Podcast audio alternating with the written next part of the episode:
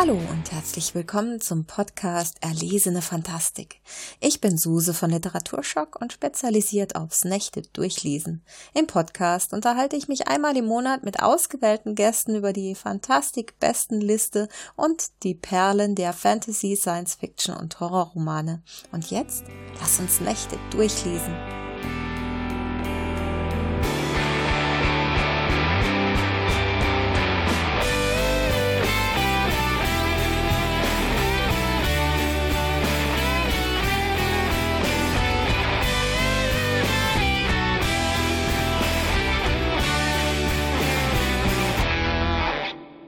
Heute plaudere ich mit dem in Norwegen lebenden Autor Robin Gates alias Bernhard Stäber über seine naturgewaltige und mystische Wahlheimat. Es gibt ein bisschen Hunde- und Katzen-Content und natürlich auch wieder jede Menge fantastische Buchtipps. Vielleicht findest du darunter sogar noch ein tolles Weihnachtsgeschenk in Buchform. Viel Spaß beim Hören erlesener Fantastik. Hallo und herzlich willkommen, lieber Bernhard. Ich sitze heute hier mit dir und quetsch dich aus über die nordische Mythologie und über Norwegen und Fantastik allgemein. Bernhard Stäber, ähm, alias Robin Gates, magst du dich selbst mal unseren Hörern und Hörerinnen vorstellen? Jo, das kann ich gerne machen. Ähm, mein Name ist Bernhard Stäber. Ich ähm, bin in München geboren, habe ähm, jahrelang in äh, Berlin, wo ich auch studiert habe, gelebt, in Hannover und seit 2012 ähm, lebe ich in Norwegen und habe mich als Autor selbstständig gemacht. Ich schreibe ähm, Spannungsliteratur, Krimis und Thriller ähm, unter meinem Klarnamen Bernhard Stäber und ich schreibe Fantastik unter meinem ähm, Autorenpseudonym Robin Gates. Ähm, die drei Skandinavien-Thriller, die ich geschrieben habe, heißen Vaters Unbekanntes Land, Kalt wie Nordlicht und Kein guter Ort. Die sind alle mit ähm, ein und derselben Hauptfigur, die sich Stück für Stück ähm, auch, auch weiterentwickelt, ein Psychologe namens Arne Eriksen. Und ähm, auch in den Thrillern taucht genauso wie in äh, der Fantastik auch schon so ein, ein Steckenpferd auf, so ein roter Faden, der sich eigentlich durch alle meine Bücher zieht, nämlich Mythen, Sagen und Mythologien der unterschiedlichsten Völker. Ähm, die sind so ein bisschen wie das Fuel, der Treibstoff ähm, für, für äh, die Dinge, die mich begeistern und die ich in, in, in meinen Büchern beschreibe. Mhm. Ah, sehr interessant. Ähm bei uns, äh, ich, ich muss jetzt mal kurz anmerken, bei uns schneit's hier wie verrückt. Wie ist das denn bei euch gerade in Norwegen äh, klimatisch? Habt ihr auch so ein ekelhaftes Matschewetter? Nein, überhaupt nicht. Im Gegen ganz im Gegenteil. Ähm, hier, Im Augenblick sch äh, scheint hier gerade die Sonne. Es ist wunderschönes Herbstwetter. Wir haben allerdings auch schon Eis. Schnee sehe ich im Moment nur auf den etwas höheren ähm, Berghängen in, in, in der Umgegend. Aber ich denke mal, es wird auch bald in den nächsten Wochen anfangen zu schneien. Und ihr habt diesen grausigen Matscheschnee, ja? Ja, das ist so, äh, die, diese Schneeflocken, die sind so riesengroß und nass und schwer und flatschen da auf die Straße und äh, schmilzen sofort weg. Und das ist einfach sehr ungemütlich. Es ist auch ein äh, kalter Wind und man will überhaupt nicht raus. Ich habe mir hier auch einen Ingwertee äh, gemacht und äh, genieße es jetzt sehr, dass ich mich mit dir im Trockenen und Warmen unterhalten kann. Tee mit Ingwer, äh, den genieße ich ja auch gerade. Ich habe mich ein bisschen gedopt für unser Gespräch. Ich bin eigentlich, man hört es vielleicht ein kleines bisschen an der Stimme, etwas erkältet. Oje, oje. ich habe hab die klassische Manflu. Ähm, allerdings mit, mit einem, also nicht so, nicht so äh, eine wilde Erkältung, aber mit einem etwas lästigen Husten. Deswegen habe ich mich von oben bis unten eingerieben mit äh, China Balm damit ich nicht äh, zwischendurch anfange zu husten und stinke jetzt wie ein Koala-Bär und trinke meinen Chai mit Ingwer und Pfeffer und was war noch drin? Ja, Honig und Salbei. oh, das klingt aber auch lecker. Also nicht, dass du wie ein Ko Koala äh, stinkst, sondern der Tee. sondern der, der, Erkältungsmix. Genau, genau. Also äh, das kann man sich schon mal äh, genehmigen. Ich mag ja Salbeitee sehr gerne. Das äh, liebe ich sehr. Ich mag uh. ihn auch, vor allem in Soßen. Ja? Salbeitee ja. in Soßen? Nein, nicht in, ja, Salbeiblätter. Ach so. Salbeiblätter, nicht, nicht, nicht den Tee. okay. Naja, es gibt ja auch Menschen, die hauen äh, Kakao in, in Soßen rein, in Currys und so. Habe ich auch schon gemacht. Schmeckt auch gut. Kakao in Currys, Mhm. okay. Ja, ja. Also nicht jetzt irgendwie Kaba oder so, dieses äh, Fertiggetränk gemischt, sondern ähm, eben dieses äh, Kakaopulver. Genau. Äh, Lass mich raten, du packst dir dann auch manchmal Schokolade aufs Brot? Nee, das eher nicht. Ich äh, mag auch so diesen Nutella-Kram oder so, mag ich gar nicht so sehr. Mm, Ich trinke auch keine äh, süßen Getränke. Also, das ist, äh, obwohl ich Schokolade sehr gerne esse. Das, das dann schon, aber dann eher nur in, in äh, Tafelform und nicht in irgendwie flüssiger Form oder auf dem Brot. Aber Genau. Kakao und Curry klingt spannend. Ja, das ist, also man darf natürlich nicht den ganzen Pott reinhauen, äh, aber so ein bisschen äh, zum Abschmecken ist das wirklich eine ganz feine Geschichte. Wir sollten vielleicht einen Rezepte-Podcast mal noch starten. Das, Oh ja. kannst du ein paar norwegische äh, Rezepte beisteuern. Was, was isst man denn in Norwegen so? Ähm, die essen sehr viel ähm, traditionelle Hausmannskost. Also ähm, Naja, so, das so ist ja in Deutschland auch so. Genau, genau. Also sehr, sehr viel Sachen mit, mit, mit Kohlrabi und Kohl und, und ähm, ja, auch viel Fleisch und Fisch. Ähm, allerdings sind äh, die veganen Gerichte oder die vegetarischen Gerichte seit ein paar Jahren so ein bisschen auf dem Vormarsch. Man muss sich das so äh, etwas vor, so vorstellen, als, als, als wäre Norwegen ein kleines bisschen wie Ende der 80er, Anfang der 90er, wenn es um Umweltbewusstsein und Ökologie geht. Naja, okay. Also zum Beispiel die großen Diskussionen darüber, dass man vielleicht nicht unbedingt dauernd Plastiktüten im Supermarkt verwenden sollte, sondern vielleicht ähm, auch Stofftüten verwenden könnte. Diese Diskussion, die wir Mitte, Ende der 80er hatten, die, die, ähm, die, die haben die diesen, seit diesem Sommer. Ne? Okay. Ähm, Naja, also ich meine, andererseits äh, hinken wir ja auch äh, teilweise bei manchen Themen hinterher, ne? Äh, Insofern, ja.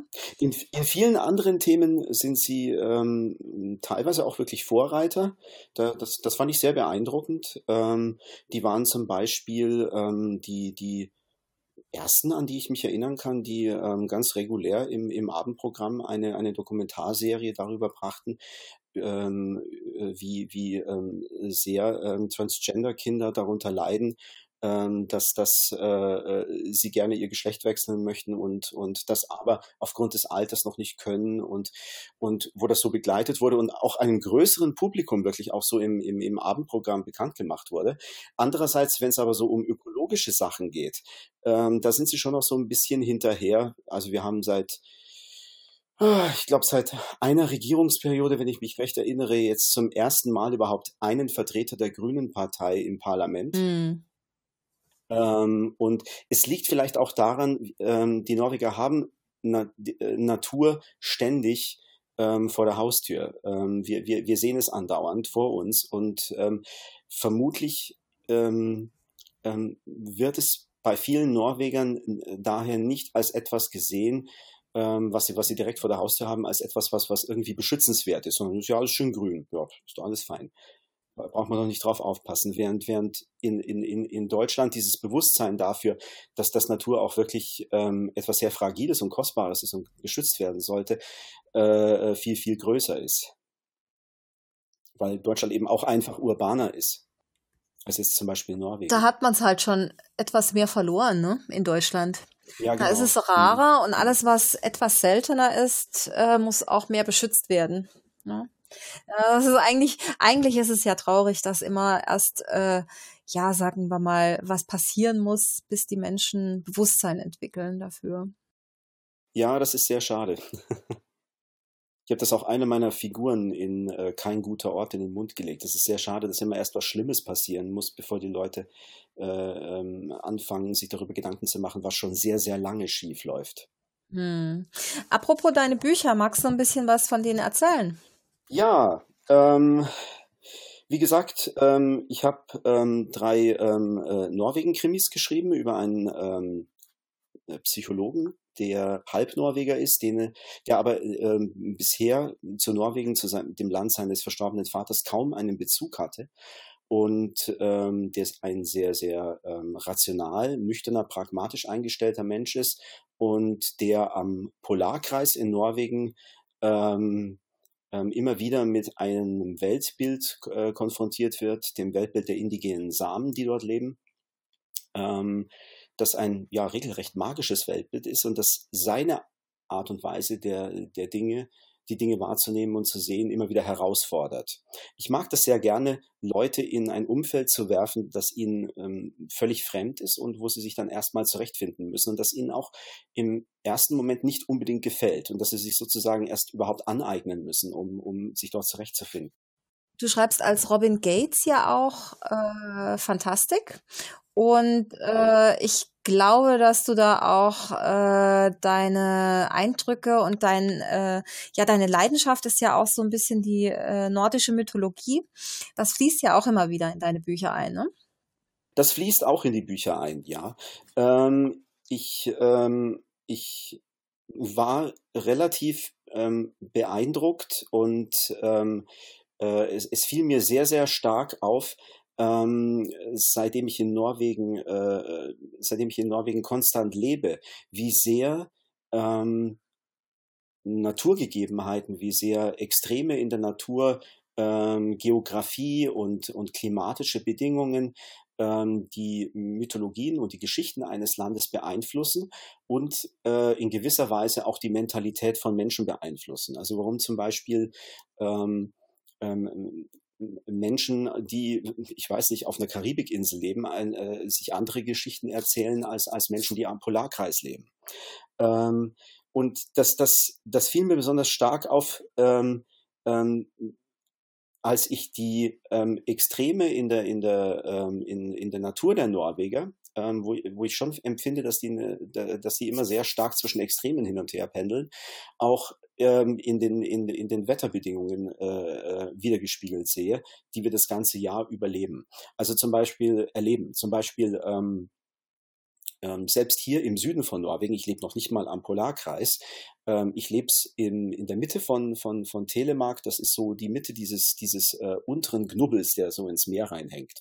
Norwegen ist ja ein super langgezogenes Land.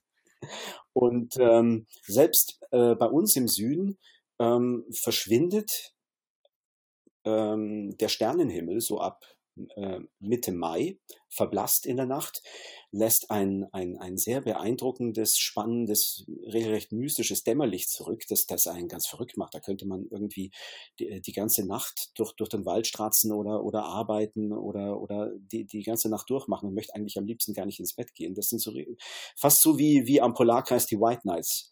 Ähm, und, und die Sterne tauchen dann ab Mitte August dann wieder auf. Das ist dann so der Herbsthimmel. Und da wird es dann Stück für Stück immer, immer dunkler, bis ähm, sich dann so um ähm, die Wintersonnenwende herum im Mitte Dezember wirklich die Sonne äh, nur noch mit Mühe über die Berghänge vor unserem Haus schleppt und es dann auch schon um drei Uhr dunkel wird. Und das, das, das ist extrem. Das ist, das, das ist wirklich das ist wirklich extrem. Und speziell in, in, in Nordnorwegen halten das auch die Leute auch nicht unbedingt einfach aus. Also ähm, man, man muss schon wirklich irgendwie eine sehr starke Natur besitzen, um, um ähm, sich da oben äh, behaupten zu können. Ja, ich würde, glaube ich, depressiv werden. So viel Dunkelheit. Wie, wie kommst du damit klar? Wie komme, wie komme, wie komme ich damit klar? Ähm, indem ich, das hört sich jetzt irgendwie vielleicht total banal an, aber indem ich tatsächlich in das reingehe, was in ähm, was mich gerade umgibt, was in der Natur gerade vorherrscht, indem ich nicht versuche, es, es auszublenden, sondern ähm, es als einen Teil ähm, des, äh, des, des der, der, der jährlichen Rhythmen betrachte, die ähm, immer wieder kommen aber die auch immer wieder verschwinden, so wie jede Nacht irgendwann mal dem Morgen weicht. Also nicht versuchen, das irgendwie ähm, auszublenden, sondern ähm, darin auch, ähm, auch etwas zu finden, zum Beispiel in der, in der Dunkelheit. ähm, etwas zu finden, was, was, ähm, was äh, angenehm ist. Zum Beispiel, dass man jetzt etwas drinnen arbeiten kann, dass man nicht die ganze Zeit irgendwie ähm, äh, Gartenarbeit machen muss. Ähm,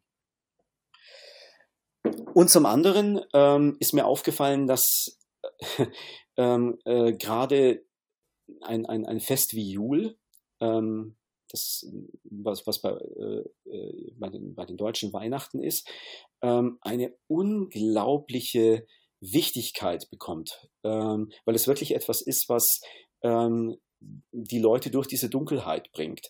Ähm, speziell dieses überall Lichter anzünden und ähm, überall Kerzen anzünden und ähm, ähm, Julepinter, das sind diese, diese, diese, ähm, äh, die Lichterketten in allen möglichen Farben überall ums, ums, ums ganze Haus drapieren und ähm, ja, äh, auch alles richtig festlich machen ähm, in Weihnachten in der Großstadt, ich kannte das von, von, von, von Berlin und Hannover, als ich noch in Deutschland gewohnt habe, ähm, das hat da eher was, was, was, was Lästiges, etwas, was man halt so gut wie möglich irgendwie hinter sich bringt und dann wieder zur Normalität übergeht, weil, weil es einfach nur nervt mit dem ganzen Kommerz und oh, jetzt muss ich schon wieder irgendwelchen Leuten, die äh, ich eigentlich das ganze Jahr über nicht gesehen habe, äh, äh, aber weil man es halt so macht, irgendwie eine Weihnachtspostkarte schreiben und und zu sehen jetzt aber in Norwegen, wie sehr wie sehr das wirklich auch ähm, äh, Seelenhygiene ist, wie sehr das wirklich den Menschen hilft, durch diese Dunkelheit zu kommen,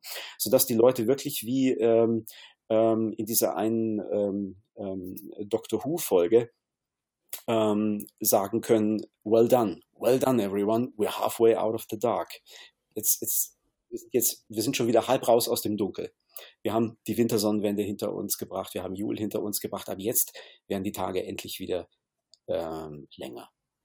Und, und das, finde ich, ähm, spiegelt sich dann wieder sehr, sehr stark auch in der Mentalität von vielen Norwegern äh, äh, wieder. Da hast du am einen Ende des Extrems ähm, eine äh, sehr, sehr hochtechnologisierte Gesellschaft, eine Gesellschaft, die zum Beispiel das Internet, das was äh, Angela Merkel noch vor ein paar Jahren Neuland genannt hatte, wirklich gleich von Anfang an, als das, als das aufkam, äh, wirklich äh, sofort embraced hat und, und, und äh, äh, genutzt hat, wo du zum Beispiel statistisch gesehen ähm, eine bei weitaus ähm, größeren Anteil an älteren und alten Menschen hast, die in Norwegen ganz selbstverständlich Computer und Tablets benutzen und, und Smartphones ähm, und, und die wirklich jede Neuigkeit aus dem Silicon Valley sofort einatmen. Und andererseits hast du am anderen Ende des, des, des Extrems ähm, des, des, des Spektrums ähm, dann Leute, die Freitagnachmittag alle schon ganz, ganz unruhig werden in, in, ihrem, in ihrem Büroschluchten, in ihren Büros und, und, und raus wollen. Outdoor, Outdoor ist ganz, ganz wichtig. Ähm, die, am, die am Wochenende in ihre Hütte fahren wollen, wo ganz viele Leute, sobald du es dir leisten kannst, ähm, äh, eine, eine, eine Hütte in den Bergen haben. Und das ist dann äh, nicht unbedingt Hightech, sondern das, das ist dann teilweise auch wirklich so mit, mit ähm, Außenklo und ähm, gar nicht mal unbedingt Strom, sondern ja, halt, halt nur ähm, ähm, ein Ofen, der befeuert wird. Aber Outdoor ist ganz wichtig. Jedes zweite äh, Programm im Fernsehen ist ein Outdoor-Programm. und wo du, wo du merkst, dass, das, ähm, dass da eine, eine, eine ganz, ganz große ähm, eine ganz, ganz große Spannung immer noch da ist in, bei, den, bei den Norwegern zwischen ähm, der Zeit ähm, ähm, vor dem Ölboom, ähm, wo sie wirklich bitter, bitter arm waren. Also die waren, die Norweger waren äh, äh, äh, bis zusammen mit den, mit den Iren im Grunde genommen das, das, das Armenhaus von Europa. Es sind auch ganz viele nach Amerika ausgewandert. Ähm, und, und dann andererseits, ähm, äh, ähm, dann kam der, der, Ölboom auf in den 70er Jahren und, und ähm, sie wurden auf einmal wirklich, ja, die Neureichen. in, in, in, in Nordeuropa, die, die ähm, es sich plötzlich leisten konnten, ähm, ein, ein ähm, ja, einen, einen wirklich gut gehenden Sozialstaat äh, zu finanzieren, ähm, die sich aber trotzdem unter der Oberfläche, dicht unter der Oberfläche immer noch dran erinnern können, ähm, was für ein unglaublich bitter, bitteres und hartes Leben sie ähm, zuvor hatten. Mich, mich würde jetzt aber auch mal interessieren, wie fließt, fließt das auch äh, davon in, in deine Bücher, in die Fantastik und wie, wie sehr prägt auch ähm, dieses nordische, diese norwegische Mentalität die Literatur auch vor Ort? Also was, was äh, mir zum Beispiel aufgefallen ist, ähm, das ist ähm, die, die, die nordische Mythologie ähm, ähm, äh, dreht sich auch ebenfalls sehr, sehr stark um, um Extreme. Da hast du ähm, zum Beispiel einen, einen, einen Schöpfungsmythos, der wirklich sehr, sehr eindringlich ähm, ein, ein, äh, einen Clash beschreibt zwischen, zwischen Feuer und Eis, zwischen den, zwischen den alleräußersten Extremen, ähm, aus dem heraus dann etwa, etwas Neues entsteht, aus dem heraus die, die, die, ähm, die Schöpfung entsteht. Hast du ähm, ähm, äh, ähm, im, im, im, im, im, äußersten, im äußersten Norden mit, mit Schnee und ewigem Eis. Du hast äh, Muspelheim im Süden mit den Feuerriesen und, und ähm, ähm, Funken und Feuer aus, aus, aus dem Süden trifft auf das, auf das Eis im Norden und beginnt es zu schmelzen. Und aus diesen Tropfen entsteht ähm, das erste Wesen der Urriese Ymir, aus dessen Körper die ganze Welt erschaffen wird und, und Audumbla, die, die, ähm, die, äh, die Kuh, die in, ähm, also Urwesen, ein mythisches Urwesen, das ihn freileckt. Und da siehst du auch so diese, diese Extreme wiedergespiegelt. Und auch in, in ähm, den, den nordischen Sagen findest du auch immer wieder etwa äh, dieses, dieses sehr pragmatische, ähm, ähm, aber auch einen sehr, sehr ähm, ja sehr, sehr trockenen Humor. Ähm, zum Beispiel, dass du da einen Gott hast wie, wie Odin, der ähm, ähm, ganz pragmatisch und konsequent, um, um Weisheit zu erlangen, sein eigenes Auge opfert. Ähm, was sich so ein bisschen in der, in der, in der Fantastik auch widerspiegelt bei, bei äh, einem Satz von, von Peter Beagle in Das letzte Einhorn. Real magic can never be done by offering somebody else's liver. You must tear out your own and not expect to get it back ähm, wirkliche Magie kann nicht geschehen, indem du äh, jemand, jemandes anderes äh, äh, Leber opferst. Du musst dir deine eigene herausreißen. Und du darfst nicht erwarten, dass du sie zurückbekommst. Also dieses, dieses ähm, ähm, sich, sich auf etwas wirklich ganz einzulassen und dafür auch etwas, auch etwas zu opfern. Ähm, das, das, das zieht sich immer wieder durch die äh, nordische Mythologie hindurch. Ähm, was mich persönlich allerdings noch viel stärker ähm, äh, fasziniert hat als die, ähm, die äh, Mythologie der Wikinger, obwohl ich die auch immer sehr, sehr spannend fand mit, mit Thor und Loki und, und äh, Odin, diese ganzen kapriziösen Götter, die sowohl gut als auch böse sind, weil sie einfach sehr, sehr menschlich sind, weil sie, weil sie, weil sie fehlerhaft sind, weil sie Fehler machen und, und ähm, äh, wie man so sieht, wie, wie, wie sie ähm, im Grunde genommen ähm, ähm, versuchen, ein so, so, so, ähm, ein, so ein authentisches Leben wie, wie möglich zu leben, ähm, wo sie sich selbst treu sind. Das, das, das ist alles sehr, sehr spannend, aber was mich noch mehr fasziniert hat, das war dann die Mythologie ähm, der Samen, die ich am Polarkreis kennengelernt habe. Ähm, und ähm, die sehr stark in, mein, in meinen Büchern auch eine Rolle spielt. Ähm, bisher allerdings äh, weniger in meinen fantastischen Büchern, sondern in meinen, in meinen Thrillern. Ähm, aber ich ähm, habe vor, sie ähm, in einem meiner nächsten ähm, äh, Fantasy-Romane äh, auch nochmal stärker aufzurollen. Ähm, die Samen ähm, sind ein ähm, indigenes Volk, das man am Polarkreis findet, ein indigenes Volk von Rentierzüchtern, die ähm, dadurch, dass sie immer mit den Rentieren ziehen, auch nie äh, immer hundertprozentig sesshaft waren. Deswegen findest du sie in Schweden, in Norwegen, in Russland und in Finnland. Ähm, und ähm, die hatten ähm, und einen, einen, einen typischen, ursprünglich einen, einen typischen Ahnenkult. Das war ihr, ihr, davon gehe ich mal aus, ähm, ähm, ich habe mich da mit einigen Anthropologen unterhalten, das, das war vermutlich oder ist vermutlich die, ähm, die, die ursprünglichste Form von Religion gewesen. Ähm, die Vorstellung, dass, dass, dass ähm, ähm, ein, ein verstorbener Verwandter nicht, nicht einfach nur weg ist, sondern er ist immer noch da, weil die ganze Welt um sie herum, alles, was sie wahrnehmen, ähm, den Schnee, das Eis, die Rentiere, die Sonne, ähm, äh, der Wind, die, die Bären, die Berge um sie herum, alles ist belebt. Und ähm, daher ist auch der verstorbene Verwandte nicht weg. Er ist immer noch da. Er ist da im Feuer, im Eis, im Regen, ähm, im, im Schnee und man kann mit ihm kommunizieren und von ihm Rat bekommen und er passt auf einen auf.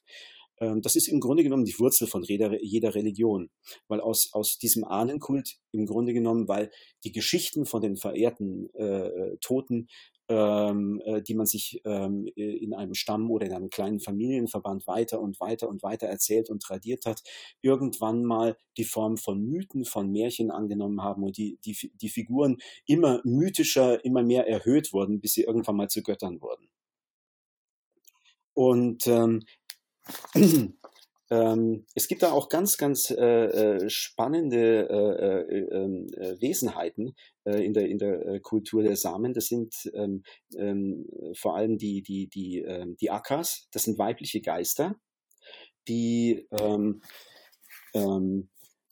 auch bei den modernen Sami gerade bei den, bei den jungen feministischen Sami sehr, sehr, sehr beliebt sind, weil sie ja so auf, auf, auf eine matrilineare Kultur hinweisen. Da hast du Madaraka, das ist die Mutter des Stammes, du hast ähm, Saraka, die Göttin der Fruchtbarkeit, der Sexualität, Schwangerschaft, du hast Yuksaka, die Acker mit dem Bogen, die die Kinder beschützt und ihnen das Jagen beibringt. Und was ich super spannend finde, Uksaka, die das Geschlecht des Fötus im Mutterleib bestimmt, weil die Sami ursprünglich davon ausgegangen sind, ähm, ein, ein Fötus wäre eigentlich immer weiblich und irgendwann mal im Lauf der, der Schwangerschaft kommt dann Uxacker und bestimmt, wer wird ein Junge.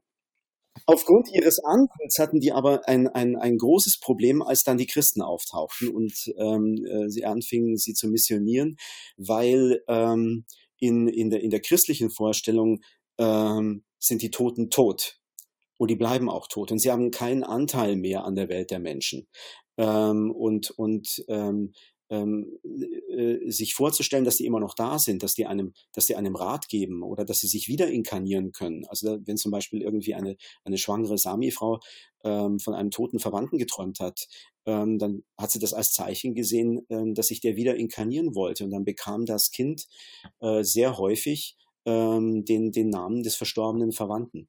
Ähm, das, das, das, das war etwas, was für die Christen irgendwie ein, ein, ein, ein, ein absoluter Frevel war und was sie sich überhaupt nicht vorstellen konnten. Und ähm, die, ähm, die Missionierung dort oben hat sehr, sehr große Wunden hinterlassen. Und ähm, ähm, ähm, man merkt die Spuren leider auch heute noch.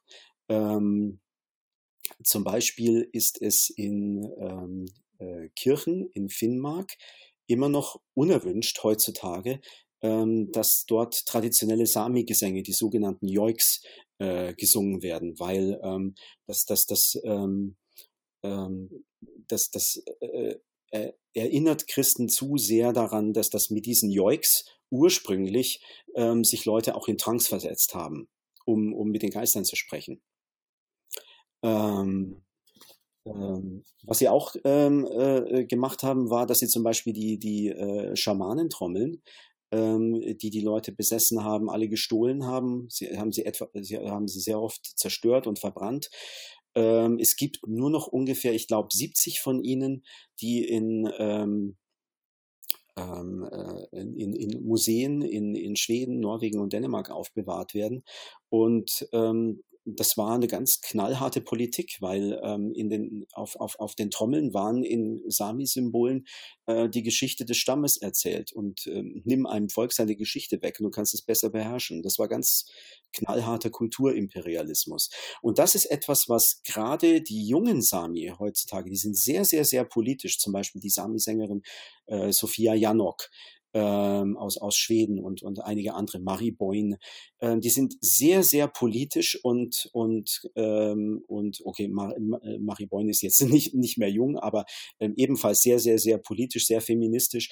Und ähm, die, die haben immer noch eine, eine, eine unglaubliche Wut ähm, äh, auf, auf die Art und Weise, wie sie äh, äh jahrhundertelang äh, lang als, als, als, als Menschen zweiter Klasse äh, äh, behandelt wurden. Als, zum einen aufgrund ihrer Religion, zum anderen deswegen, weil sie nicht sesshaft waren.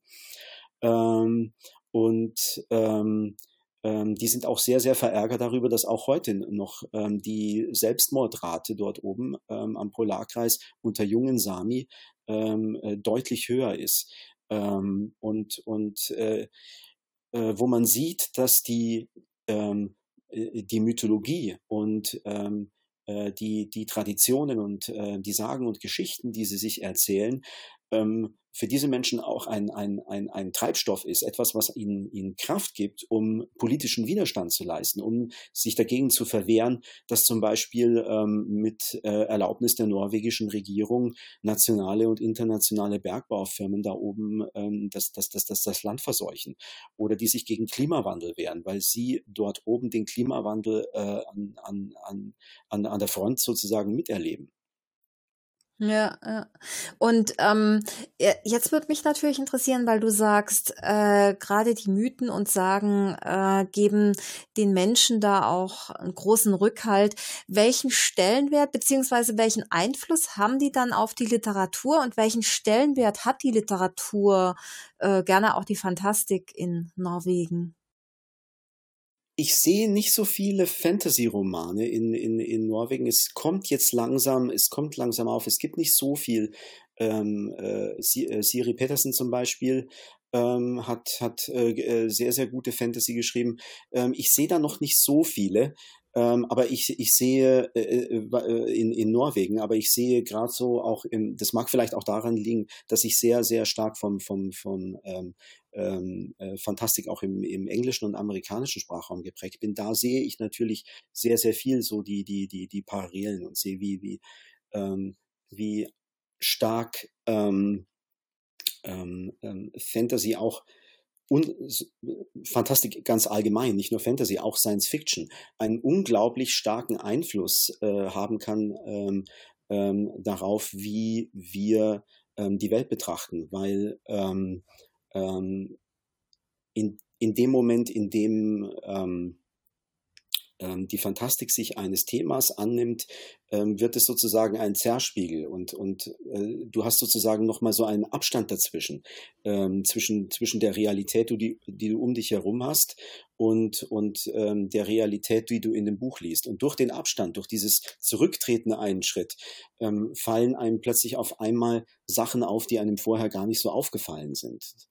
Ähm, zum Beispiel Margaret Atwood mit, mit, äh, mit, mit The Handmaid's Tale, ne? ähm, ähm, äh, was ja im Deutschen diesen etwas dämlichen Titel Der Report der Markt hatte. Ähm, sie hat mal, und das, das, das, ähm, das ist bei mir wirklich hängen geblieben, in meinem Interview gemeint, ähm, dass sie es ganz interessant findet, dass, dass, ähm, dass dieses Buch Jahrzehnte nachdem ähm, es herauskam, immer noch so, so, so große Wellen geschlagen hat ähm, kam ja jetzt ähm, vor, vor kurzem auch als, als Fernsehserie raus.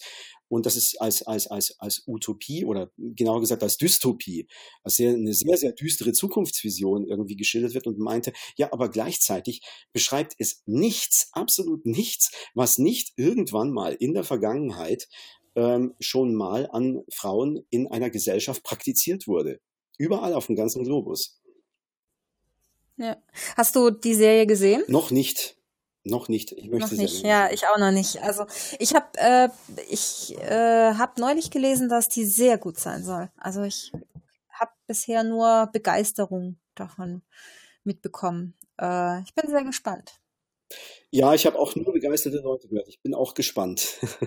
Äh, das ist, ich finde, ich finde das halt auch interessant, äh, gerade unter dem Gesichtspunkt, äh, Margaret Atwood wird ja gerne hier, vor allem in Deutschland, äh, naja, Deutschland ist ja das äh, Land der Dichter und Denker, da wird ja auch gerne mal in U- und E-Literatur unterteilt.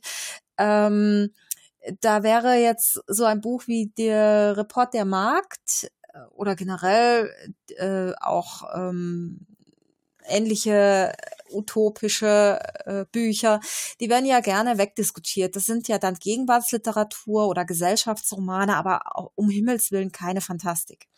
Äh, wie ist das in, in Norwegen? Wird da auch unterteilt in, in U- und E-Literatur oder wie ist da, also äh, sieht man da die Fantasy, die Fantastik, Science Fiction auch eher mit so gemischten Gefühlen an? Ich habe nicht das Gefühl, dass die Norweger so stark äh, in, in U- und E-Literatur einteilen wie die Deutschen. Mhm. Habe ich nicht das Gefühl. Sondern, sondern ähm, ähm, da werden ähm, ähm, Romane einfach mehr stärker schon auch als in Deutschland als, als Romane gesehen. Ähm, das liegt vielleicht aber auch daran, dass, dass ähm, sich Norwegen so kulturell auch ähm, sehr, sehr stark an, an England und an Amerika auch immer recht stark orientiert hat, speziell an Amerika und im englischsprachigen Raum ähm, sind die Grenzen da auch nicht so extrem zwischen, zwischen, zwischen U- und E-Literatur. Also da kann auch äh, äh, gerne der, der, der, der Stephen King neben Donna Tartt stehen. Und, und ähnlich ist es in Norwegen. Ich habe nicht äh, das, das, das Gefühl, dass da so ein starker Schnitt gemacht wird. Ich habe schon das Gefühl, dass es wirklich ein sehr starkes äh, deutsches Phänomen ist. Diese, diese, diese, wirklich, diese wirklich krasse Unterteilung in U und E. Ja, ja das glaube ich auch eigentlich äh, ein bisschen frustrierend auch. Aber deswegen machen wir auch die Fantastik-Bestenliste, um die Fantastik auch mal wieder ein bisschen in ein anderes Licht zu rücken, ähm, um zu zeigen, dass eben nicht nur, äh, keine Ahnung, Zwerge und Trolle sich gegenseitig bekämpfen, wobei ich sagen muss, auch solche Bücher liebe ich ja heiß und innig, äh, sondern dass auch äh, entsprechend ähm, das durchaus mit sehr gesellschaftskritischer Literatur gleich auf ist. Ne? Ähm, wie muss ich mir das denn vorstellen, wenn ich in so eine norwegische Buchhandlung komme? Werde ich da geflutet von norwegischen Krimi-Autoren und Autorinnen? Weil, also hier ist ja die nordische, wenn ich nordische Autoren, dann Krimi und Thriller. Äh, das ist so die Assoziation. Ist das in Norwegen auch so? Ja, du wirst, du wirst definitiv äh, geflutet von Krimis und Thrillern. ähm, sie, sie, sie, sie lieben das. Mhm. Ähm, sie lieben dieses, dieses, ähm, dieses Abgründige. Ähm, ähm, ja. Dieses Düstere dann auch, ne? Dieses, ja, so ja, äh, ja. die, die äh, Kommissare mit Trunkenheitsproblem und äh, zerbrochen, zerbrochenem äh, Psychen, Drama, Gedönse. Also ich finde es ganz faszinierend. Äh, also ich habe das ja auch eine Zeit lang gerne gelesen, aber irgendwann muss ich sagen, es, es zieht einen halt auch mal runter, ne? Ja, also ich, ich, ich, ähm, ich, ich selbst, selbst, obwohl ich, obwohl ich Krimis und Thriller schreibe, ich kann, ich kann das nicht immer lesen. Ähm, ich, ich genieße es immer noch und ich finde es auch immer noch sehr, sehr, sehr spannend, aber ähm, ich, ähm, ich, ich brauche auch hin und wieder was anderes. Hm. Ja, ich mag auch Abwechslung, aber es, ist immer gut. Aber es, ja, aber es hat einen, aber es hat einen großen, großen Beliebtheitsfaktor. Es gibt zum Beispiel ähm, in, in Norwegen den, den Osterkrimi, den Påskekrim, das hat eine richtige Tradition, ähm, dass man ähm, ähm, an Ostern ähm, für ein paar Tage auf eine Hütte fährt und ähm, sich was zu lesen mitnimmt. Mhm.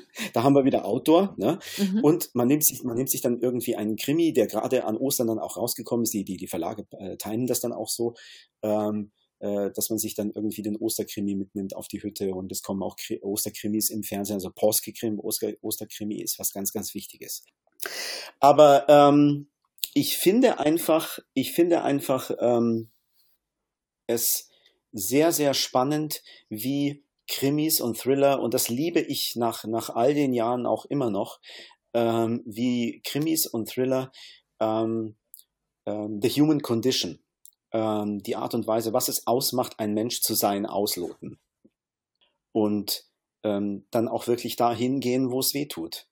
Und ähm, sich, sich Familienkonstellationen anzu, anzusehen, ähm, ähm, äh, die genau auszuloten, wo, wo sind so die, die, die ganzen dreckigen kleinen Geheimnisse und, und ähm, ja, so Stückchen für Stückchen herauszufinden, wer irgendwie mit wem kann und nicht kann und wo überall die stinkenden Fische äh, äh, verborgen sind und die Leichen im Keller liegen. Ich finde das sehr, sehr spannend. Ja. Aber jetzt mal eine ganz ketzerische Frage. Das geht ja auch in der Fantastik.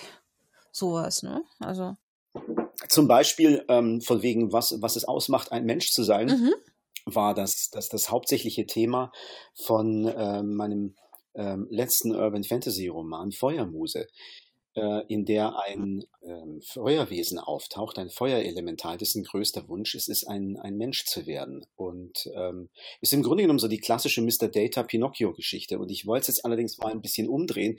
Ich wollte ähm, die Hauptfigur aber einen, einen Jungen sein lassen, einen, einen, einen ähm, 15-jährigen Jungen namens David Frei der äh, den es in eine, eine Parallelwelt verschlägt, in so eine Art Taschenuniversum hinter einem Spiegel in einer alten Villa in Berliner Grunewald, ähm, wo er dieses Wesen kennenlernt und ähm, ähm, wo er als Hauptfigur versucht, diesem Wesen dabei zu helfen, ein, ein, ein Mensch zu werden, weil, ähm, ja, weil er ist befreundet. Und ähm, ähm, mhm. wo im Laufe dieser, dieser Quest sich dieses Feuerwesen Elara ähm, äh, immer wieder ähm, die Frage stellen muss, ja, was macht es denn eigentlich aus, ein, Menschen, ein, ein Mensch zu sein? Was bedeutet das? Ich, ich habe deinen Hund gerade gehört, oder? Ja, er, er, er, er, er hat, Oskar hat gerade so ein bisschen sich gestreckt und rumgenölt. Ich, Sekunde mal, ich, ich gucke mal, ob, ob es kann sein, dass da vielleicht die Katze rein will. Augenblick mal. Ja, ja, ja. Ja, habe ich's mir doch gedacht, Prinzessa wollte rein. Aber du bist schon sehr tierlieb, ne? Ich dachte immer ursprünglich, ich wäre ein, ein, ein Katzenmensch, ähm, weil ich immer gerne eine Katze gehabt hätte, dann bekamen wir eine Katze, dann äh, tauchte irgendwann mal Oscar auf und blieb dann bei uns. Ähm, und dann stellte ich fest, okay, ich bin nicht, ein, nicht nur ein Katzenmensch, ich bin offenbar auch ein Hundemensch. Wahrscheinlich bin ich einfach ein Tiermensch. Ich mag sie. äh, fließt dann auch sowas mal in deine Bücher rein, dass du irgendwelche Tiere da auftauchen lässt? Ja, ja, das, ja.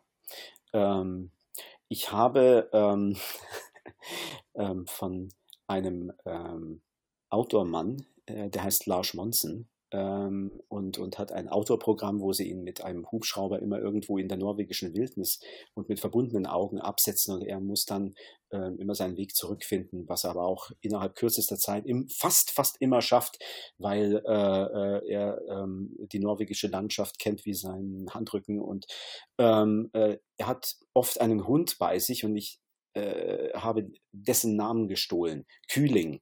Das ist ähm, das norwegische Wort für, für ähm, Starkwind. Und ich fand das so toll, dass jemand seinen Hund Starkwind nennt. Und in, in äh, meinen drei ähm, Arne Eriksen-Romanen taucht ein Hund namens äh, Kühling auf, der auch eine ganz wichtige Rolle spielt. Wie schaut's denn aus mit äh, weiteren Projekten? Was hast du so noch vor in der nächsten Zeit? Woran schreibst du gerade? Im Augenblick ähm, muss ich noch äh, mehrere Beiträge zu ähm, verschiedenen Anthologien ähm, bis ähm, Ende November und bis Ende Dezember fertig machen. Und äh, ich arbeite sowohl an einem ähm, größeren Fantasy-Projekt als auch ähm, an Recherche für den nächsten Arne Eriksen-Roman. Mhm. Gibt es da dann irgendwie eine bestimmte Anzahl von Bänden, die da erscheinen sollen, oder ist da Open End sozusagen. Ähm, was Arne Eriksen betrifft, ähm, so, solange, solange die Leute Arne Eriksen mögen, ähm, mache ich die, äh, die, die, die Serie um ihn weiter. Ich kann mir noch viel ähm, äh, äh, zu ihm ausdenken und ich denke auch nicht, dass seine Geschichte bereits zu Ende erzählt ist. Also ähm, ja, solange die Leute ihn gerne lesen, geht es mit ihm weiter. mhm. Und so äh, Richtung Fantastik, was steht da an? Wie gesagt, da arbeite ich gerade an einem größeren ähm, ähm, Fantasy-Projekt. Ähm, da kann ich aber leider noch nichts dazu sagen. Kannst du noch nichts sagen. Schade, schade. aber es geht in, es geht, es geht, ähm, eigentlich sind es zwei Projekte und, und ich kann sagen, das eine ähm, ähm, äh, spielt in Norwegen und ist daher eher jetzt vom Genre äh, Urban Fantasy. das andere Projekt ist, ist klassische Epic Fantasy. in einer eigenen Welt. Ah, ich bin sehr gespannt. Und wann werden die erscheinen? Weiß, weiß man da schon was? Da kann ich leider auch noch nichts dazu sagen. Auch noch nichts. Aber äh, Vertrag hast du schon dafür. Da kann ich leider auch noch nichts dazu sagen. oh, verdammt. Du machst es aber my, spannend. My, my, my lips are sealed. My lips okay, verstehe. Na gut. Ähm, äh, mich würde jetzt nochmal interessieren, deine Bücher, gibt sie denn auch in Norwegen zu kaufen? Wurden die übersetzt ins Norwegische? Schreibst du, du schreibst schon auf Deutsch, ne? Ich schreibe auf Deutsch und ähm, die, ähm, die Arne Eriksen Thriller ähm, werden ähm, inzwischen auch ähm, äh, aufgenommen oder sind inzwischen auch aufgenommen im ähm, Katalog der, der Auslandsrechte von, von, von Basta Lübbe. Deswegen hoffe ich, dass irgendwann mal auch norwegische ähm, Leser Arne Eriksen kennenlernen können, ähm, da die Romane ja auch in Norwegen spielen und da auch ein großes Interesse äh, ähm, äh, äh, der, der, der, der norwegischen Leser für ähm, etwas vorhanden sein müsste, was ähm, in ihrem eigenen Land spielt und was sie kennen.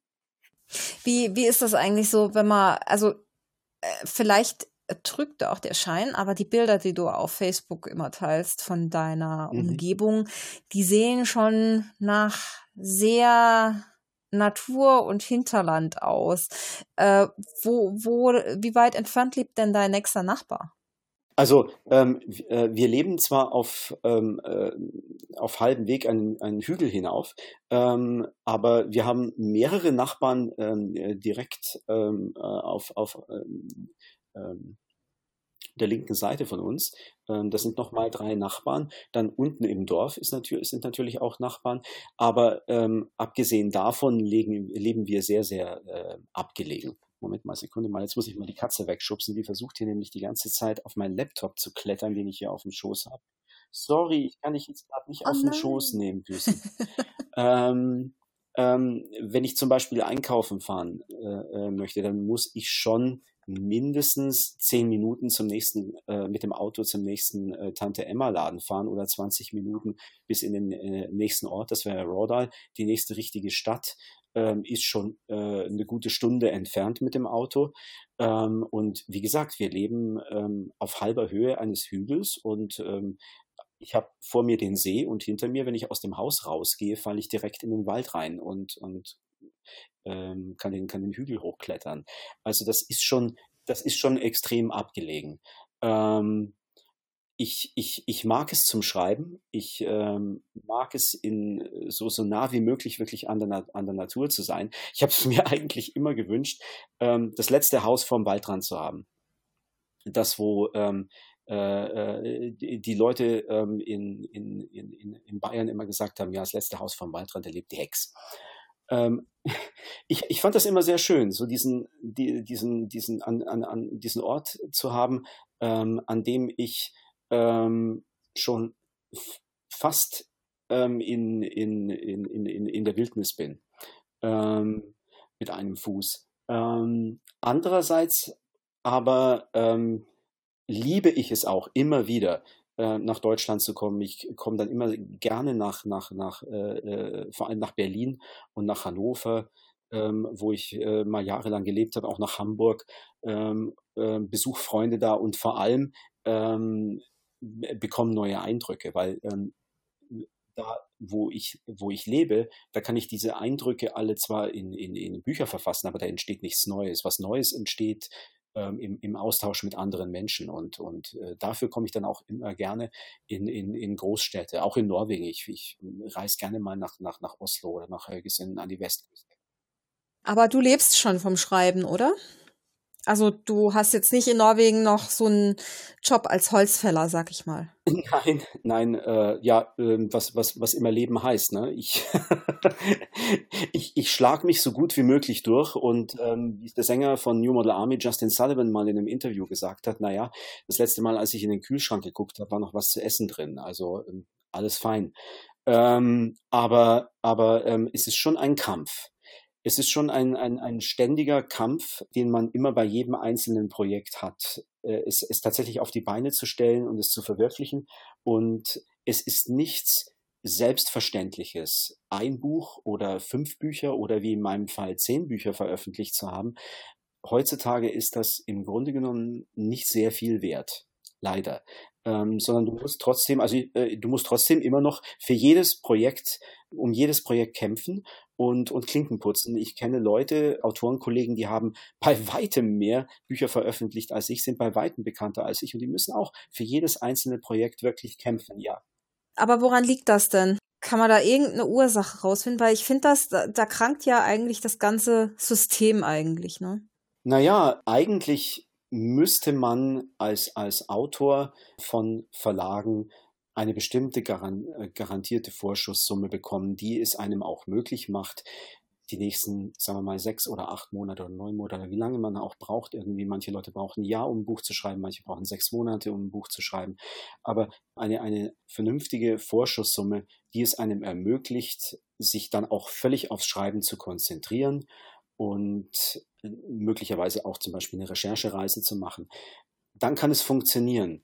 Aber das funktioniert halt leider nur für sehr wenige Autoren, weil ja die äh, Verlage ihr ähm, Budget auch ganz anders mhm. planen. Also da wird sehr, sehr viel Geld an einige wenige äh, für die, für die Werbung ausgegeben und der große Rest muss sehen, wie er irgendwie über die Runden kommt.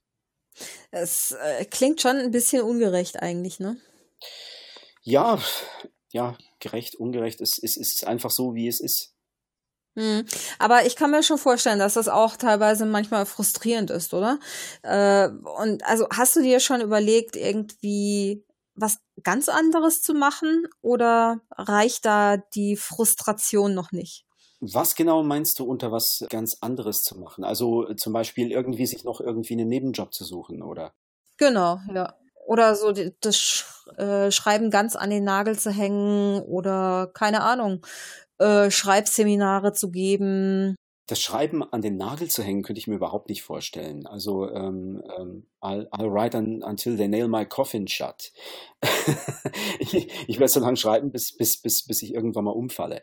Aber das war das, was ich immer gemacht habe. Wenn mich jemand irgendwie mit fünf oder sechs, nee, warte mal, mit sieben Jahren, genau mit sieben Jahren in der Schule, in der Grundschule gefragt hat, was, was würde ich ganz gerne werden, dann habe ich gesagt, ich, ich, ich würde gerne sowas werden wie der Ottfried Preußler. Ich möchte Lehrer sein und Bücher schreiben. Ich habe mir das Lesen selber beigebracht, irgendwann mal mit fünf, weil ich einfach super neugierig war und immer wissen wollte, was, was ist denn da eigentlich, was steht denn da in der, in dieser, in, in der Zeitung, hinter der sich mein Papa immer morgens äh, am, am Frühstückstisch versteckt. Und ja, und Schreiben war eigentlich das, was ich immer machen wollte und alles, was ich beruflich sonst so gemacht habe. Ich habe eine Gärtnerausbildung, ich habe jahrelang als Sozialarbeiter in der Kinder- und Jugendpsychiatrie gearbeitet, in der Familienhilfe als Familienhelfer. Das waren alles im Grunde genommen Umwege und natürlich für die Lebenserfahrung. Deswegen nein, also ich kann es mir nicht vorstellen, dass das Schreiben irgendwann mal an den Nagel zu legen. Aber was ich halt auch immer wieder mache und anbiete, ist Übersetzungsarbeiten oder Lektoratsarbeiten solche Sachen, ne? um ja, um irgendwie auch noch auf, auf äh, andere Arten Geld reinzubekommen, weil wie gesagt, es ist ein ständiger Kampf. Das wäre ja eigentlich so ein bedingungsloses Grundeinkommen, wäre ja dafür perfekt, oder? Es wäre großartig, ja. leider, leider lebe ich nicht in Finnland. Da haben sie es ja, glaube ich, in einigen Kommunen schon eingeführt. Naja, Finnland ist auch teilweise wirklich mutig, ne? Die, die probieren ja auch mal neue gute Ideen aus hat man so das Gefühl. Also bin, bin mal gespannt, was da dabei rauskommt. ja, äh, jetzt wird mich natürlich noch interessieren, äh, da du schon Ottfried Preußler erwähnt hast. Was sind denn so deine Fantastik-Buchtipps? So deine All-Time-Favorites oder was du auch jetzt ak ganz aktuell empfehlen würdest? Liest du denn überhaupt Fantastik? Ja, oder? Ja, natürlich, natürlich. Ich, ich äh, äh, äh schaffe es nur leider häufig nicht, äh, mit den aktuellen Büchern Schritt zu halten. Manchmal lese ich äh, Bücher, die gerade aktuell rausgekommen sind, erst ein halbes Jahr später oder ein Jahr später oder zwei Jahre später. Aber ich, ich, ich verfolge auch immer oder versuche das auch immer zu verfolgen, was gerade aktuell äh, äh, herausgekommen ist und, und, und sich interessant anhört. Was ich sehr, sehr empfehlen kann, das war zum Beispiel ein, ein ähm, Roman von ähm, David Mitchell, der mich sehr beeindruckt hat. The Bone Clocks, die Knochenuhren. Der ist auf Deutsch im Rowold Verlag erschienen. Da gab es ja auch eine Fortsetzung, meine ich, oder? Hm, nicht, dass ich wüsste. Was du vielleicht meinst, ist, ähm, er, er versucht ja, hat er zumindest mal behauptet, David Mitchell in einem Interview, so eine Art Überbuch zu schreiben. Ein Roman, der aus verschiedenen Romanen besteht und er, er, er verwertet auch immer sehr gerne äh, Figuren, die in früheren Romanen schon mal aufgetaucht sind. Also es kann dann zum Beispiel auf, äh, auch passieren, dass zum Beispiel eine Figur in Cloud Atlas plötzlich ein, ein Cameo-Appearance in, in, in The Bone Clocks oder Ghost Written oder was weiß ich hat. Ähm, vielleicht meintest du das. Das hat mir sehr gut gefallen, weil es zum einen mal stilistisch unglaublich schön geschrieben ist. Also ähm, es geht mir selten bei einem Autor so wie bei David Mitchell, dass das ähm, ich mir denke, wow, ach, das ist ja schon wieder so ein Kalenderzitat. Das ist ja, könnte man sich irgendwie direkt gleich an, an Spiegel klemmen ist, es weil es einfach so wunderbar formuliert ist. Und zum anderen, was ich sehr, sehr mag, ist, ähm, ich, ich, ich liebe Romane, die ähm, sowohl in der Fantastik als auch in der, in der, in der äh, ganz normalen Belletristikliteratur ähm, Romane, die auf mehreren Zeitebenen äh, spielen, die dann auch miteinander verwoben sind. Und David Mitchell hat, hat die Technik ja in, in Cloud Atlas angewandt, auch in, auch in den Bone Clocks und, und äh, ich finde das sehr schön. Ich lese zum Beispiel auch gerade von Jesse, Jesse Burton. Ich glaube Jesse Burton. Ähm, ich weiß nur den Titel des Buches, das ich gerade lese, Die Muse, The Muse, ähm, der auch äh, in, in zwei verschiedenen Zeitebenen spielt. In, in London 1967 und in, in, in Spanien in ähm, ähm Mitte der 30er Jahre während des Spanischen Bürgerkriegs. Und ich, ich, ich finde das sehr spannend, wie da diese beiden Zeitebenen miteinander ähm, verwoben werden und man so Stückchen für Stückchen dann erfährt, was diese unterschiedlichen Hauptfiguren, die ja wirklich mehrere Jahrzehnte voneinander trennen, eigentlich miteinander verbindet. Ein anderer fantastischer Roman, der mir letztens sehr, sehr gut gefallen hat, war The Buried Giant, der begrabene Riese von äh, Kazuro Ishiguro, der diesen Sommer auch den no Nobelpreis für, für Literatur bekommen hat. Ein Artus-Roman, beziehungsweise ein Roman, der kurz nach Artus Tod spielt in, in Britannien. Ein, ein fantastischer Roman, der mal zwei völlig andere Hauptfiguren hat, als man es von Fantastik normalerweise äh, gewohnt ist. Keine junge Hauptfigur, kein jugendlicher Held, sondern zwei, zwei ältere Leute, ein älteres Ehepaar, Axel und Beatrice, die sich auf eine, auf eine Reise machen durch ein Land, in dem die Leute Stück für Stück mehr und mehr ihre Erinnerung verlieren. Und es ist ein wunderbarer, großartiger, ergreifender Roman über das Älterwerden und ja, über, über den Verlust des Gedächtnisses der eigenen Identität. Und gleichzeitig funktioniert der Roman aber auch auf mehreren Ebenen. Und eine der Ebenen ist auch so kollektives Vergessen. Wie gehen wir mit Dingen um, die, die mal in der Vergangenheit passiert sind, die nicht sehr schön waren, Verbrechen und so weiter ja so wie der begrabene Riese des Titels äh, schlummern und an den man besser nicht mehr rührt. Das war ein Roman, den ich, den ich wunderschön fand, der hat mir sehr, sehr gut gefallen. Mein All-Time Favorite immer wieder ist äh, unten am Fluss Watership Down von, von, von Richard Adams. Das ist ein Klassiker, den ich immer wieder ähm, in, in, in die Hand nehmen kann. Das war ein Roman, der mich, äh, ähm, als ich ihn mit 14 oder 15 das erste Mal gelesen habe, schon allein deswegen unglaublich beeinflusst hat, weil er mir im Grunde genommen die Tür zur Weltliteratur geöffnet hat. Denn, denn Richard Adams hatte so diesen, diesen Kniff eingebaut, jedem Kapitel ein Zitat aus einem Buch der Weltliteratur voranzustellen. Und dann las man dann zum Beispiel irgendwie bei einem Kapitel aus einem Stück von, von Shakespeare, den Dienst der Zeiten hat er wohl studiert und war der besten Schüler. Lange hielt es aus, doch welches Alter überfiel uns beide und warf uns aus der Bahn. Und ich dachte mir nur, wow, okay, das ist Shakespeare, das klingt saugeil, äh, ich will, ich will mehr von ihm lesen. Und, und das hat mir wirklich so, ähm, ja, ähm, Watership Down hat mir wirklich so die, die, die, die Tür zur Weltliteratur geöffnet. Und auch die, die Natur- und Landschaftsbeschreibungen und die Art und Weise, wie er da die Kaninchen beschreibt wie so Proto-Human Beings, wie fast wie Urmenschen in der, in der, in der, in der Steinzeit, die äh, auf, äh, auf eine gewisse Art und Weise ähm, fast schon fast schon irgendwie modern reden und sprechen, auf der anderen Seite aber auch noch völlig von ihren Instinkten beeinflusst sind. Und äh, wie da so zwei äh, Gesellschaftsmodelle dargestellt werden. Ne? Auf der einen Seite dieses, dieses äh, total faschistoide Gesellschaftsmodell von, von General Woundward und seiner Truppe und auf der anderen Seite diese ja fast dieser utopische, das utopische perfekte Kleinstaatengebilde von Watership Down.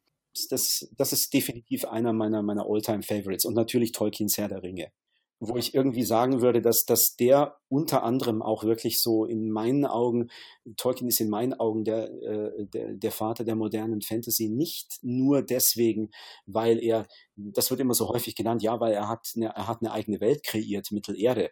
Für mich ist er vor allem der Vater der modernen Fantasy, weil er zum ersten Mal ein äh, konsequent auch, ähm, dass das ein, ein Böses beschreibt, was ein, eine relativ moderne und relativ ja sogar direkt psychologische Vorstellung des Bösen ist. Das Böse wird äh, in, in, in, in Herrn der Ringe zu etwas Persönlichem, etwas, was jeden anfallen kann, ähm, so wie ähm, äh, der Ring, den die Charaktere in den Schicksalsberg werfen müssen, sie alle beeinflusst und am Ende eigentlich niemand wirklich stark genug ist, ihm zu widerstehen. Und am Ende der Ring eigentlich durch einen reinen Zufall vernichtet wird und nicht durch einen gezielten Akt.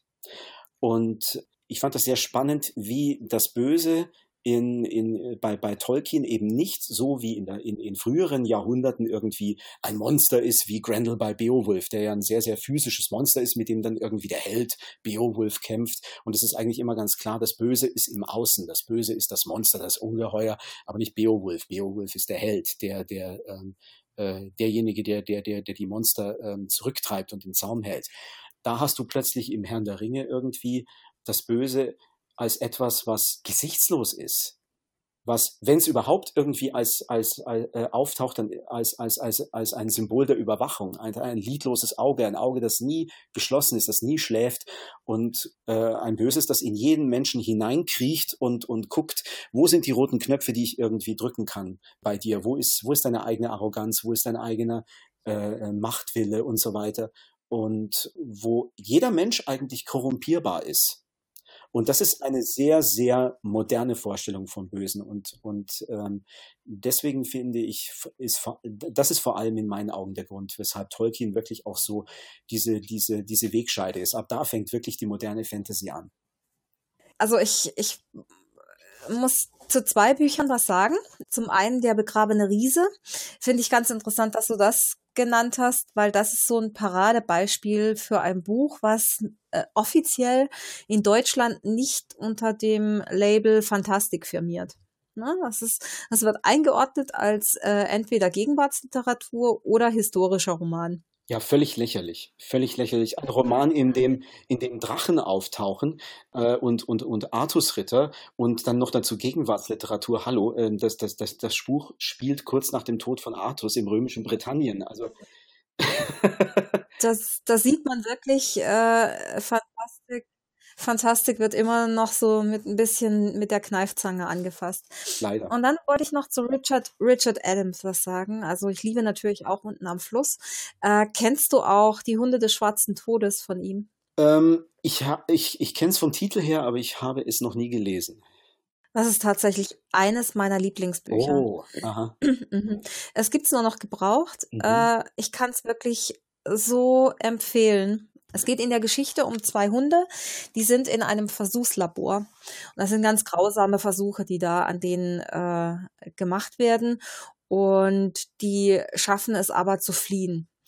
Und dann ist natürlich halb England hinter denen her und die fliehen in, äh, nach Lake District in, in die Gegend und werden dann halt wirklich gnadenlos verfolgt von Reportern, von den, den ganzen, die da die Tierversuche äh, machten und es ist ein, ein wahnsinnig bewegendes Schicksal von diesen beiden Hunden, weil man sich so unglaublich gut in, in die reinversetzen kann. Es wird natürlich äh, von, aus der Sicht dieser Hunde geschildert und ähm, wie die das Ganze erleben dann auch. Und es ist wirklich ganz großartig. Und da kommen wieder diese Abgründe der Menschheit auch zum Tragen. Ne? Also ganz toll.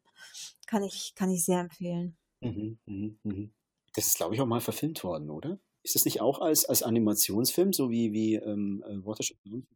Genau, genau. Ähm, der Film heißt Die Hunde sind los. Mhm, mhm. Genau. Okay. Und das Buch Die Hunde des schwarzen Todes, weil ähm, da äh, ein Journalist auf die Idee kommt, äh, zu sagen, dass die Hunde Pest äh, quasi äh, Pestversuche hinter sich hatten und dann eben deswegen auch zu Tode gehetzt werden ah, müssen. Okay. Und, deswegen ähm, lautete der Originaltitel The Plague Dogs, die Pesthunde. Genau, ah, okay. ganz genau. Mhm. Ja, ganz mhm. genau. Also, ja, also, also ähm, bei, bei Richard Adams habe ich auch wirklich noch Nachholbedarf. Also ähm, ich muss auch unbedingt noch mal Schadig von ihm lesen. ja, das habe ich tatsächlich noch nicht gelesen. Und, und äh, ähm, welcher andere Roman? Äh, nee, das waren jetzt die, be äh, die beiden, der begrabene Riese und äh, das von äh, mit Richard Adams. Und ähm, wenn dir das mit Artus Sage zusagt, wenn du dich dafür interessierst, kann ich auch noch ein ganz, ganz wunderbares Buch empfehlen. Und zwar heißt das Orkneys Söhne von Anja Thieme. Das erzählt die Artus-Sage aus Sicht von Mordred. Mm, ich, ich mag ja das Beleuchten von äh, Figuren, die ansonsten immer negativ dargestellt werden. Mordred ist natürlich in den meisten Sagen der Bösewicht, in den meisten Interpretationen. Und da ist, also die Anja Thieme, die hat das unglaubliche Talent, den so dermaßen vielschichtig zu beleuchten. Also es ist wirklich, äh, aber ich weiß jetzt gar nicht, äh, ob es das noch zu kaufen gibt. Das ist, ach doch, doch, das gibt's noch. Das ist super genau, also das kann ich wirklich äh, jedem ans Herz legen, der sich für die Artus-Sage interessiert, aber eben nicht dieses weichgespülte, sondern wirklich auch für die Abgründe äh, und äh, für, für die Dramatik äh, der Menschen. Ne? Und dieser, dieser, Or äh, dieser Mordred, das ist ein ganz, ganz faszinierende Persönlichkeit. Äh, sehr dramatisch ist das. Ja, ich finde das auch immer sehr, sehr spannend, wenn eine Figur, ähm, von der man denkt, man kennt sie und man hat sich jetzt eine Meinung über sie gebildet, mal aus einem ganz anderen Blickwinkel beleuchtet wird. Ja. Ja, oh, da fällt mir noch ein Buch ein. Auch, auch so ein, eines meiner Lieblingsbücher, äh, Wicked von äh, Gregory Maguire. Der hat ähm, Wicked geschrieben, die Hexen von Oz. Und zwar aus der äh, Sicht der bösen Hexe, der angeblich bösen Hexe. Und er beleuchtet eben äh, so die Hintergründe, warum sie so böse wurde und äh, ob sie denn überhaupt böse ist und wie gut das Gute ist in der äh, Geschichte. Ne? Und also auch absolut großartig. Eins meiner Lieblingsbücher, auch das, ähm, kann ich echt empfehlen, wer, wer da nicht nur Popcorn-Literatur, sondern wirklich auch äh, Charakterstudien mal lesen möchte, äh, auf eine wirklich sehr unterhaltsame Art und Weise. Ne? Das ist auch wirklich ganz, ganz großartig. Ja, das ist toll. Es ist halt so, eben die, die, äh, dieses Wicked und dieses Orkneys Söhne, das sind eben diese Geschichten einfach vom anderen Ende mal aufgezäumt. Liest du aktuell gerade ähm, ähm, einen Fantasy-Roman oder einen Science-Fiction? Ja, ich, ich lese ja ähm, für die Fantastikliste, äh, für die Fantastik-Bestenliste lese ich momentan alle Vögel unter dem Himmel lese ich. Das wurde im letzten Podcast vom Jürgen Seibold empfohlen. Das ist ähm, das ist Charlie Jane Anders, nicht wahr? Genau, genau. Äh, das hat so ein bisschen angefangen, als ob so ein Jugendbuch wäre und dieses dieses Cover ne äh, erinnert mich auch total an. Ja, ich dachte erst, das ist so ein Liebesroman, irgendwie so ein keine Ahnung, völlig falsch eingeordnet. Das Buch, das beginnt auch ein bisschen gewöhnungsbedürftig mit äh, den beiden Kindern und dachte ich, ah, ja, das ist jetzt eher so ein Kinderbuch. Aber das ist es so absolut nicht. Das ist unglaublich lustig und skurril und dramatisch und ähm, auch äh, teilweise gesellschaftskritisch, weil es da um, um diese beiden Kinder geht, die wirklich äh, viel äh, psychischen Druck auch von ihren Eltern äh, mitbekommen und auch von den Mitschülern massiv gemobbt werden und dann gegeneinander, also sich gegenseitig Halt auch geben. Und die Freundschaft, also äh, das, die Patricia, das ist eine Hexe, dass äh, die, die Handlung spielt aber so, im, so ein bisschen in der Zukunft äh, unserer Welt. Und ähm, der äh, Lawrence, der um Gottes Willen nicht Larry genannt werden möchte, das ist so ein IT-Nerd. Und der bastelt an so einem Supercomputer.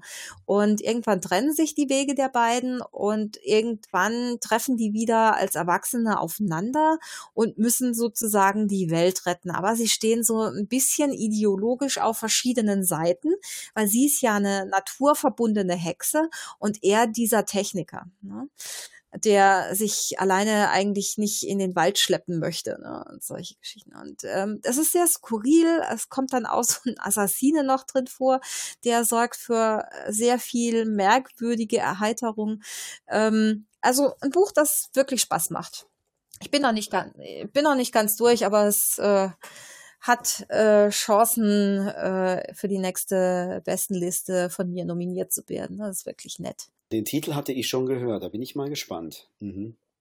Ja, also wie gesagt, ich bin noch nicht ganz durch, äh, aber da müsste jetzt schon wirklich viel kommen, dass es nochmal irgendwie meine Stimmung umschwingt. Liest du denn eigentlich, ähm, wenn du Fantastik liest, lieber ähm, ähm, Romane in einem Band oder ähm, bist du jemand, der, der gerne Trilogien liest oder ganze Serien? Hm, ich bin da ähm, gar nicht so festgefahren. Ich mag alles gern. Ich äh, bin ein ganz großer Fan von Ted Williams und der ist ja der Meister von äh, dicken Büchern, mehrbänd mehrbändigen Büchern und vor allem lässt er sich dann auch wirklich Zeit zwischen den Büchern. Das ist manchmal wirklich unerträglich. Äh, deswegen bin ich auch so der Typ, ähm, ich muss zugeben, ich warte dann wirklich, bis eine Serie auch fertig ist, fertig geschrieben ist. Das ist eigentlich tödlich für die Serie selbst, weil man soll ja eigentlich, um, um die Nachfrage zu signalisieren, haben die Leute Interesse an den Büchern, äh, sagen wir ja da, ne? Genau. Aber ich bin halt echt so ein, so ein Arsch und sag mir, ah, na, also, äh, das, das Problem hatte ich halt äh, genau bei, bei dem Standardbeispiel George Martin. Ich habe da angefangen mit äh, das Lied von Eis und Feuer und die Bücher sind ja nicht nicht unterkomplex. Ne? Das heißt, ich habe da gelesen und mir diese 30.000 politischen, gesellschaftlichen Verwicklungen ins Hirn gehämmert. Und dann hat er sich Zeit gelassen mit dem Folgeband.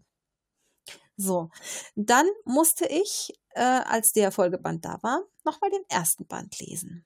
So, dann ging's wieder eine Weile. Und dann hatte ich einfach irgendwann keine Lust mehr, immer wieder die Vorgänger zu lesen und auch keine Zeit. Ne? Deswegen, ähm, aber ich muss sagen, zum Beispiel Ted Williams macht das ja hervorragend. Der macht äh, gerade in solchen äh, Situationen, äh, schreibt er immer so fünf, sechs, sieben Seiten nochmal eine Zusammenfassung vom Vorgänger. Und da bist du dann, da, der holt dich dann auch wirklich ab. Da steht das Wichtigste drin und ähm, du musst dann nicht nochmal alles vorher lesen, um äh, die Hälfte wenigstens vom Nachfolger zu verstehen. Das macht er wirklich richtig intelligent. Ja, Ted Williams äh, ist schon wirklich großartig. Also ähm, sein, seine, seine, seine Story von, der war auf der Buchmesse. Oh ja, hast ja. ihn getroffen. Oh, schön, oh. schön. Gefangirlt. Ich habe ich hab extra einer Autorenkollegin ähm, eine Ausgabe von The Heart of What Was Lost mitgegeben, damit ähm, ähm, ähm sie ein, ähm, eine Signatur ähm, von Ted Williams reinbekommt. Der ist also, der schreibt nicht nur tolle Bücher, sondern ist auch als Mensch so toll, finde ich. Ein ganz höflicher, äh, wirklich sympathischer und witziger Mensch. Hattest du die Gelegenheit, ein auch mit ihm zu quatschen? Ja, ja, ja, ja, ja. Äh, es ist, ich habe dann zwar nicht so viel geredet, ähm, aber er ist einfach sehr großartig. Genau. Ja, gut, Bernhard, ich glaube, also mir fällt jetzt nichts mehr ein gerade. Hast du noch irgendwas? Ähm, im, Im Augenblick nein, äh, gerade nicht. Ähm, ich merke, ich merke auch, dass äh, ich merke, dass Oscar auch gerade so ein bisschen unruhig wird. Er hat wahrscheinlich auch so die, ich weiß nicht, ob du das hören kannst nachher, wenn du es wenn du's auf, äh, wenn du es nochmal ähm, äh, die, die, die Aufnahme anhörst. Er, er hat so ein bisschen ge, gejammert, dass er jetzt doch ganz Oh. Ja, dann, ich muss jetzt auch raus mit den Hunden in, in das Matschewetter. Dann möchte ich mich ganz herzlich bei dir bedanken Schön, dass du dir die Zeit genommen hast. Gerne, gerne. Ich, ich bedanke mich bei dir für die Gelegenheit. Ich, ich finde es immer wieder schön, mit, äh, mit anderen Menschen über, über Literatur zu quatschen. Sehr cool. Dann, ich wünsche dir noch ein schönes Wochenende. Danke dir ebenso. Und äh, dann, ja, und allen Hörern und Hörerinnen ebenso. Bis bald.